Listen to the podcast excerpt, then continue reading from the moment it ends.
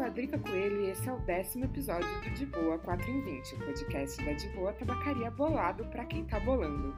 E quem soma no papo dessa rodada de conversa é o consultor de headshop Gustavo De Venezio, que é referência no mercado por entender um monte sobre o multiverso das parafernálias e da cultura de consumo 4 e 20. Além da trajetória do Gustavo, falamos sobre essa profissão que, apesar de nova no mercado brasileiro, é cheia de potencialidades e possibilidades, seja no que diz respeito aos produtos e marcas quanto às atuações do próprio segmento. Ao longo da sessão, a conversa se desdobrou para além do cenário nacional, cruzando com o que ele vivenciou por aí afora em países legalizados como o Uruguai e a Espanha. Se liga no papo que tá de boa demais.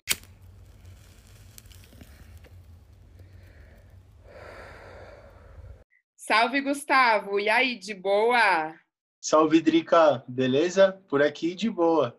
Aqui tudo em cima. O papo com você não poderia faltar. A gente agradece demais você ter topado, Gustavo.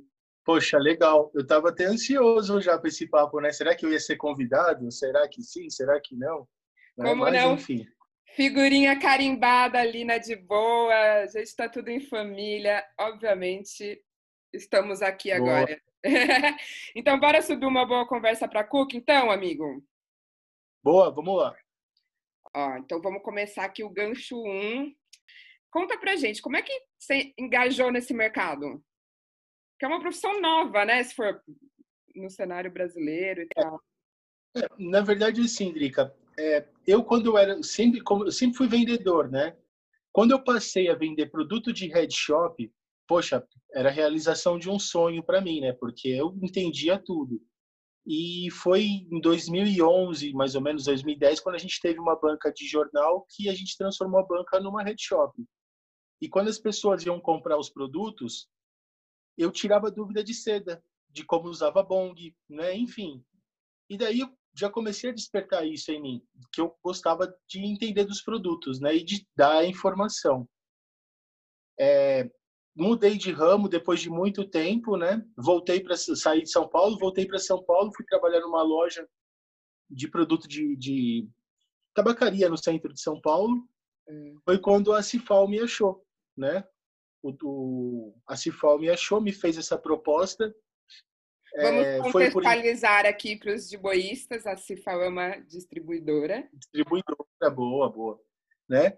O, um dos diretores da Cifal teve tinha contato com o Jarrão da Esquadra Fum, o Jarrão já me conhecia e me indicou, né, pro pro diretor. O diretor fez uma, uma, uma conversa comigo, tudo, e fez uma proposta que seria exatamente essa. Eu, como eu entendo do produto e sei falar sobre o produto, eu trataria como um consultor de head shop na empresa, né, na Cifal distribuidora, dentro do, do da função eu daria treinamentos né, para vendedores, para lojistas, para clientes, uma coisa bem legal. E daí surgiu a ideia e foi dando certo durante cinco anos, praticamente. Quando apareceu essa, esse, esse emprego na Cifal, né? É, poxa, para mim, trabalhar com um produto de tabacaria já tinha uma facilidade muito grande, né? E como eu só ia trabalhar com head shop, é a realização de um sonho, sabe? Tipo, é exatamente aquela coisa de unir o útil ao agradável e ao sensacional, né?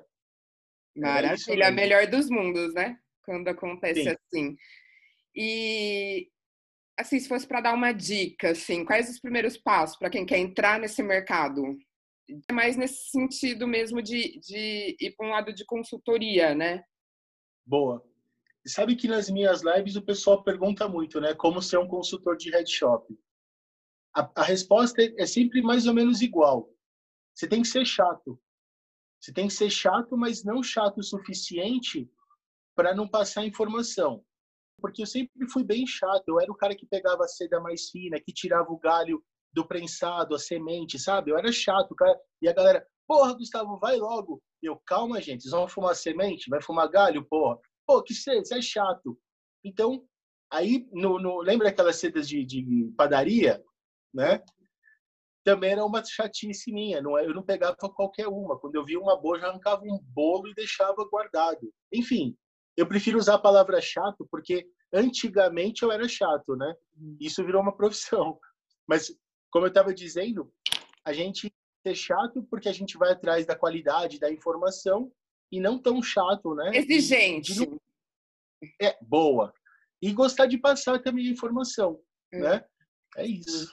É, e nessa caminhada também acredito que você tenha topado com questões de redução de danos e entender a importância também de ser tão exigente, né, com o produto sim, na hora de consumir e tal. Sim, sim, porque no começo é, eu até já conhecia a Bong, eu conheço o Bong, para não falar, tipo, acho que desde 94 ou 95, mas eu já conheço o Bong, né? Uhum. Então, assim, só que eu não sabia a, a, função do bong, na verdade, o porquê que era legal fumar o bong, o porquê da água, o porquê do gelo, isso eu não sabia, uhum. né? Com o tempo, eu fui descobrindo mais coisas. E depois que eu entrei como consultor, aí o mundo abriu.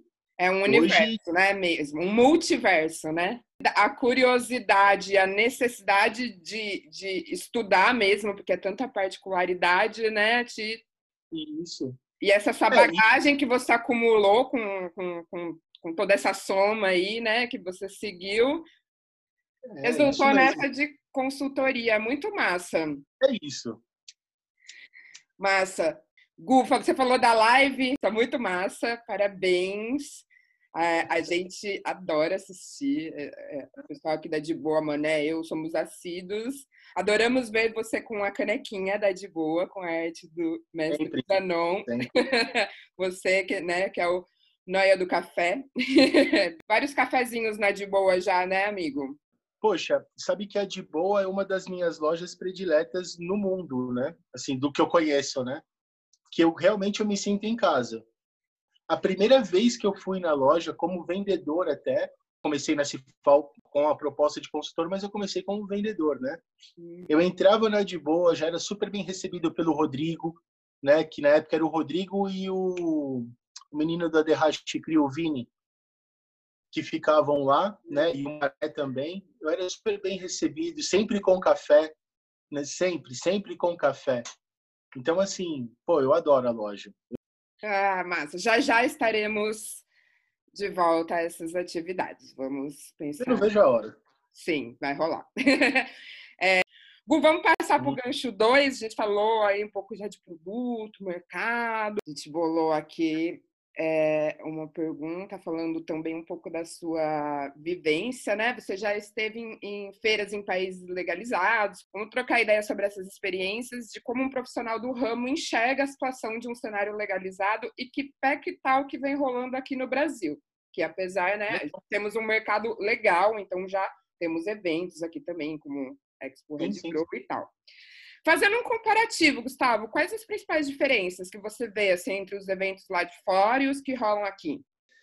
Então, gente, sabe o mais interessante, né? Eu indo como, como você disse, como um profissional no mercado, hum. né? Eu não fui para captar produto, eu não fui só para conhecer a parte legalizada da, do país ou da feira, né?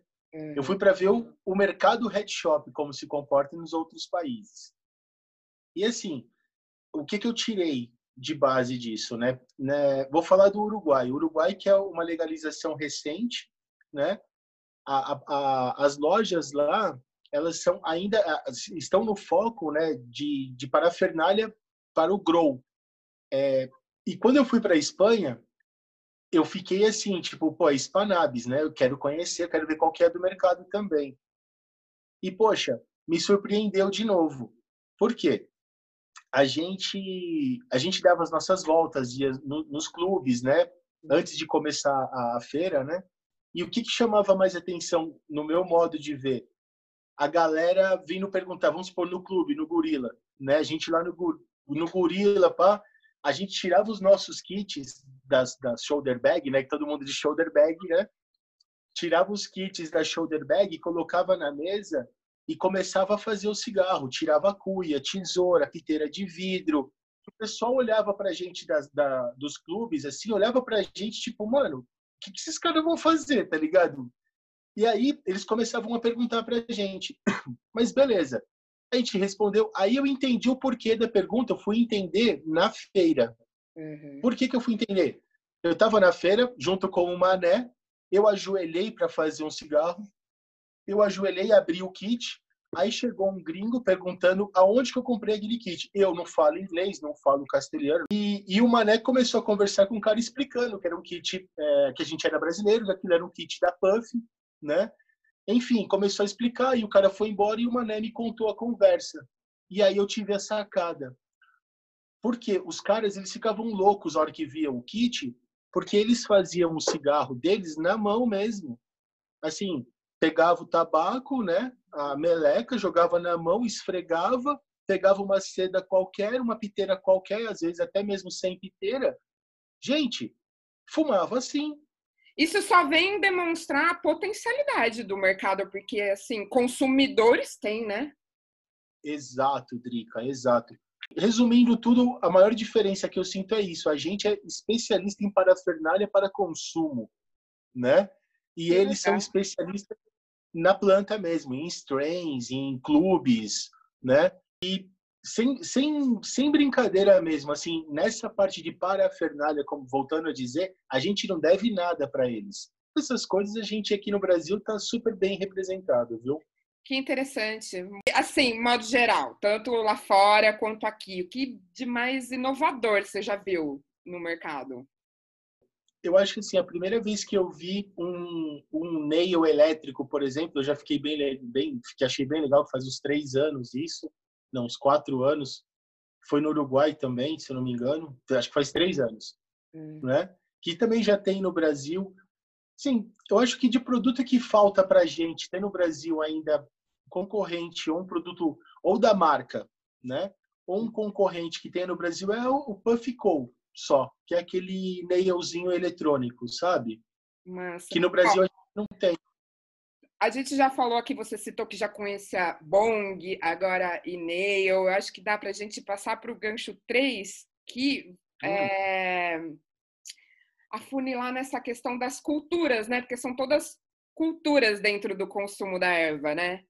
Você, no seu dia a dia, você flerta com quais?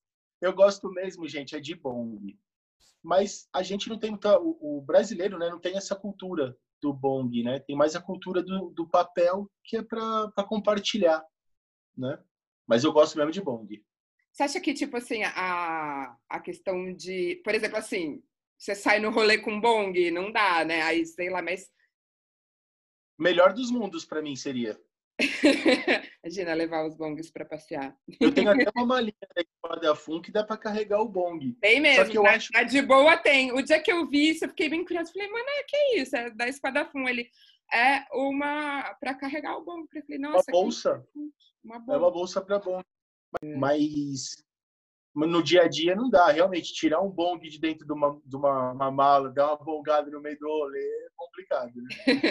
é, eu não sei como ficaria isso num cenário legal, mas acho que é mais uma questão da pessoa é, fazer parte dessa cultura. Eu, por exemplo, eu particularmente, eu não. O bong nunca me pegou, assim. Eu, é, são as particularidades, né, de cada modo. O que, que você enxerga de particularidade, assim, se for falar assim, em relação, tipo, uma para outra, diferença, semelhança, praticidade, enfim, tipo, momento? Boa, essa pergunta é bem legal, Drica. Eu acho que assim, ó, quando eu falo do bong, justamente porque eu tô na minha casa sozinho, né? Às vezes, muito, muito das vezes trabalhando no computador, ouvindo uma música, e, e eu, come, eu fui diminuindo o cigarro, né? Primeiro fazia king size, depois fazia de um e um quarto, aí a de um e um quarto tem a piteira e mais o filtro de acetato. Quer dizer, eu fui diminuindo cada vez mais, por quê? Conforme eu ia fumando e ia, ia trabalhando, apaga. Aí você vai acender, apaga, aí você vai acender. Isso, para quem gosta de ganja, é a pior coisa que tem.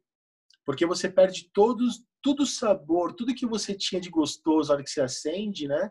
Se perde, uhum. né? Se você ficar acendendo e apagando. Então eu prefiro dar a bongada. para mim a diferença maior é essa, né? Mas quando vem assim, é, o, o, negócio do papel, como eu estava dizendo, é mais para compartilhar, né? Uhum. Mas o, o, eu acho que a parte do bong é mais uma é, pessoal, né? Realmente não é para ser compartilhado. É, o vaporizador, na verdade, né? Que são os vaporizadores de erva seca, é. eles são diferentes do Deb, né? Porque o Deb ele tem uma temperatura maior né? Os nails, o nail, na verdade, ele vai numa temperatura maior do que o vaporizador. vaporizador eu indico muito para uso medicinal, muito mesmo, né? O vaporizador realmente é mais para um uso medicinal porque ele tem uma temperatura ajustável que não agride em nenhum momento a sua garganta, o seu pulmão. No nail, é, a temperatura é maior, né? Você pode até diminuir, mas a temperatura é maior, então agride um pouco mais a garganta, os pulmões, né? Então assim, o nail na verdade para o diário, né? Para o seu consumo diário é complicado se você não aprender a usar justamente por causa da temperatura da fumaça, hum. né? É, então acho que assim para fazer um resumão é, seria mais isso, né? Depende muito do propósito, né? De que se quer e... Exatamente, o, o, propósito do seu uso, hum. né? A gente vai falar do, é, do uso medicinal, tem que ser um uso mais controlado por temperatura, né? Às vezes, justamente, não pode ser temperatura, que, é, temperatura quente, não pode estar muito quente. Enfim, e o, o, aquela, aquele relaxamento imediato, uma bongada resolve, né? Agora com mais dois, três amigos, o papel resolve, porque compartilhar uma bongada também. Então é mais um momento, um propósito, acho que é mais ou menos isso. E que coisa, né, amigo, trazendo assim para esse contexto que estamos agora, né, contexto de Covid, é, falando em cultura ainda, é uma coisa que a gente vai ter que rever, né? Que coisa curiosa.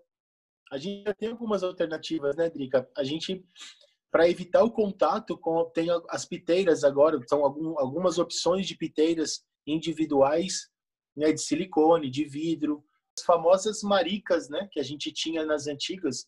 Eu acho que ainda é esse o nome, marica, que usava, né? Uhum. Que eram feitas de bambu, né? Praticamente é uma piteira higiênica. Se cada um tiver uma marica na mão, né, de bambu, seja lá do que for de madeira, é uma, é uma, já é uma solução, porque deixar de fumar nos rolês ou deixar de consumir, o pessoal não vai deixar. Então a gente tem que começar a pensar já em alternativas para isso, né? Redução for... de danos aplicada a tudo na vida, né? Exato. É, é um bom norte. Bom, já que a gente está falando aqui de mudanças, né, dessa nova adaptação, de como a gente vai ter que se reinventar, vamos passar aqui para o gancho 4, que o tema é exatamente isso: mudança. O mercado também vai passar por mudança, né? Já está passando. Como é que você analisa esse movimento de adaptação ao novo normal, Gustavo? É, nas lives eu tenho comentado muito sobre isso, né? Principalmente nas primeiras que eu fiz, que foram direcionadas a, a lojistas, né? Uhum. E o que eu comentei foi que os fornecedores vão ter que se mexer um pouco mais para para mostrar mais o produto deles, né? Não só a parte visual, mas principalmente a parte de informação do produto, da onde vem, como é feito, quais são as características, né? Porque o consumidor final, né? Ele perdeu aquela informação que ele tinha do lojista. Então, eu acredito que para o mercado continuar girando, né, principalmente as novidades, os produtos de qualidade, os fornecedores têm que se atentar mais nessa parte do, da informação do produto deles, né? Que aí já gira toda uma uma, uma cadeia, né? Chega o, o, o, fornecedor fazendo essa parte do marketing, o cliente final vai ver, vai pedir para o lojista e o lojista vai comprar novamente como fornecedor, né? você pode aproveitar o conteúdo que o fornecedor uhum. já vai gerar, né, para você compartilhar e falar do produto também, né? Sim, então, assim. É, tem que estar afinado, né? Tanto o distribuidor quanto o lojista, porque é isso, né? o, o, consumidor. Você acha que o consumidor ele está ficando mais curioso como você era lá no começo? Eu acho. Eu... Várias mudanças, né? Tem a mudança tanto do mercado quanto do, do próprio consumidor. É. é. A vida é isso, né? E falando nisso, falando em mudança, está de casa nova. Vamos falar sobre isso também? Conta aí a novidade. Eu tenho projetos que envolvem consultoria para marcas, fornecedores, enfim, é um projeto que não está sendo colocado agora, mas é um projeto. E, e hoje, no momento mesmo, eu estou trabalhando na Esquadrilha da Fumaça, na Esquadra Fum, a famosa Esquadra Fum. Família. Porque, quando eu saí da Cifal, né, é, eles de pronto já me chamaram para trabalhar. E aí, vamos lá tocar esse barco.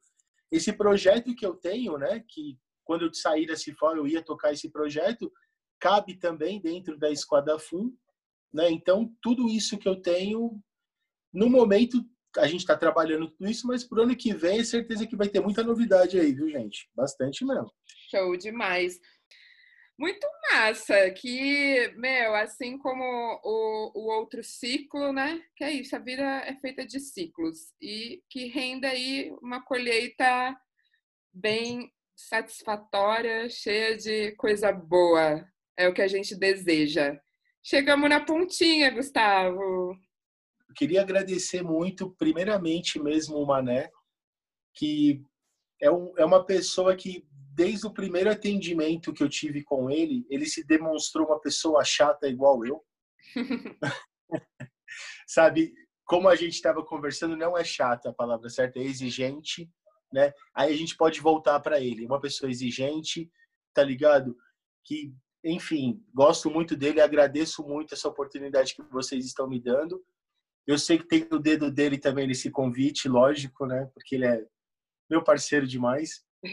Mas queria agradecer também você, todo mundo, geral mesmo, de boa. E não vejo a hora de poder estar lá naquele cantinho tomando um café com vocês de novo, viu? Sim, com certeza será muito bem-vindo. Só boas lembranças e tomara que isso tudo passe logo e a gente possa tomar um café lá na canequinha da de boa, na de boa, boa. bem de boa, do jeito que a gente gosta. Se tiver, se tiver aquela rede na frente da loja, melhor ainda, viu, gente? Quer um café ali também, deitado na rede na frente de Coutinho, não é ruim não, viu? então é isso. Valeu, Zão. Obrigada. Tudo de bom para nós. é, gente. Muito obrigado. Beijo, Gu. Beijo.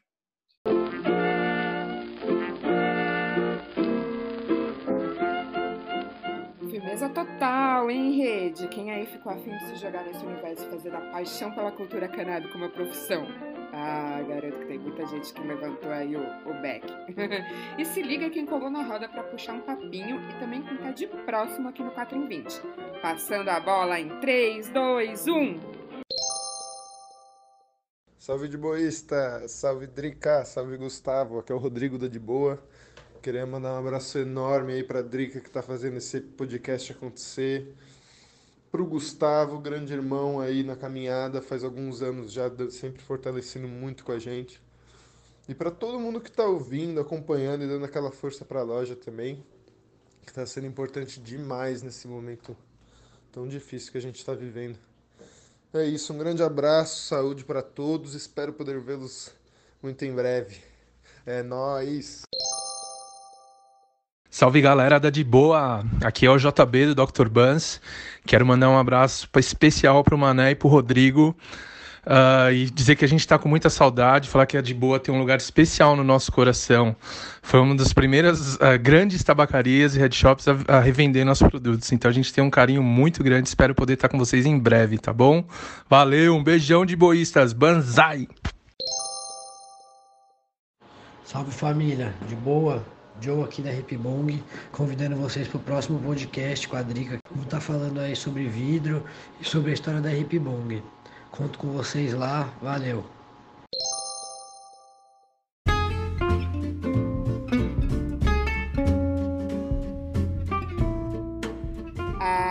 Abraço apertado para você também, Rodrigo.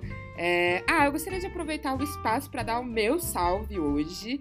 É, eu queria dizer que o pessoal tá muito massa produzir o um podcast, conversar com tanta gente legal. É, eu estendo também não só quem já passou aqui na roda do 4 e 20, mas todo mundo que tem prestigiado e me procurado para trocar ideia e dar feedbacks dessa iniciativa. Também agradeço a oportunidade de colaborar com a De Boa, tem sido uma satisfação imensa compartilhar com vocês. Show demais! Valeu, Rodrigo, JB, que é um desses assíduos aqui do 4 e 20, que sempre conversa comigo, valeu demais. Joe, nosso próximo convidado, valeu pelas mensagens. E também quero agradecer quem ficou com a gente até a última ponta. Chegamos no fim. E por último, mas não menos importante, sejam de boa, consumam substâncias com responsabilidade, ressaltando que não é aconselhável aos menores de idade. Pratiquem redução de danos também, pessoal. Até já!